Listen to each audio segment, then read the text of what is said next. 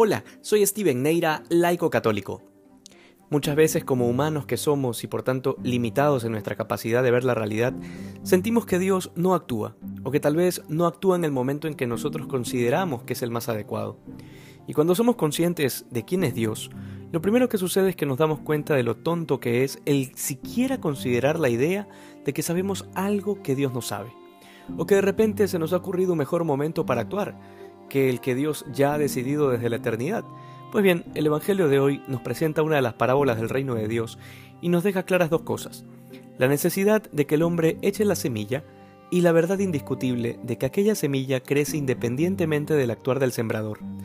En otras palabras, el apostolado que hacemos, el bien que promovemos y todas aquellas cosas que ponemos por obra con el fin de expandir el reino de Dios son importantes, sobre todo porque a través de ellas manifestamos nuestra voluntad de querer lo que Dios quiere. Sin embargo, esa semilla que se ha sembrado por manos del hombre se desarrolla y crece sin la participación del sembrador, porque quien la hace crecer es Dios con su gracia.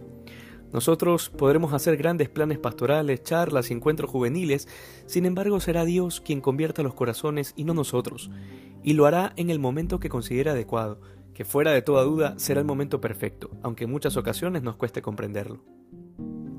No despreciemos los pequeños momentos para hacer el bien, para mortificarnos con una cosa sencilla o cualquier otro acto que nos lleve a la perfección, porque como dice el Evangelio de hoy, el grano de mostaza es muy pequeño, pero cuando va creciendo, va echando ramas y se convierte finalmente en un árbol grande y frondoso. Asimismo, nosotros pequeños, nuestros pequeños actos de caridad, aunque parecen insignificantes a los ojos de los demás, incluyendo los nuestros, ante los ojos de Dios pueden tener un valor incalculable, que eventualmente podría valernos la salvación.